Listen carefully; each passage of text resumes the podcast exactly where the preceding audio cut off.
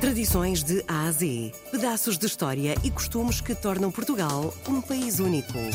De segunda a sexta, vamos celebrar a memória, a cultura e as tradições tão nossas. Tradições de A a Z, na RDP Internacional, com Salomé Andrade.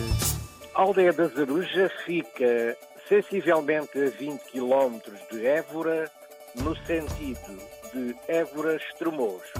Isto é, com uma precisão melhor, fica a 8 km de Évora Monte. A grande referência para, para nos referirmos em termos históricos à assinatura da Convenção de Évora Monte. 8 km de Évora Monte.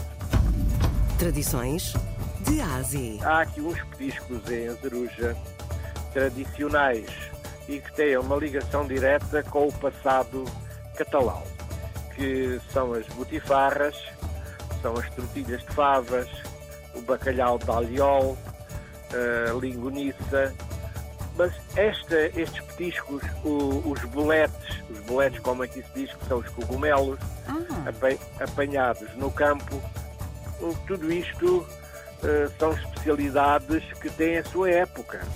Tradições de A a Z. Uma botifarra é um enchido é um enchido feito com carne de porco. Uh, a cabeça do porco. Uhum. A cabeça do porco. É a carne é retirada dos ossos, depois é cozida e depois é enchida. Bem, mas isto é temperado com sal, com pimenta. Os paladares nestes petiscos são um pouco atrevidos porque fazem um desafio também ao vinho que se faz aqui em Azaruja. Tradições de A a Z. Esta ligação, estes petiscos, a botifarra, a tortilha, o bacalhau de alliol, este vinho caseiro, este vinho caseiro são de facto, constituem uma ligação extraordinária.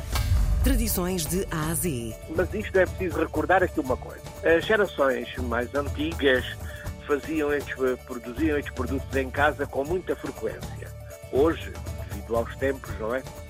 Os tempos não param eh, hoje já são poucas as pessoas que fazem.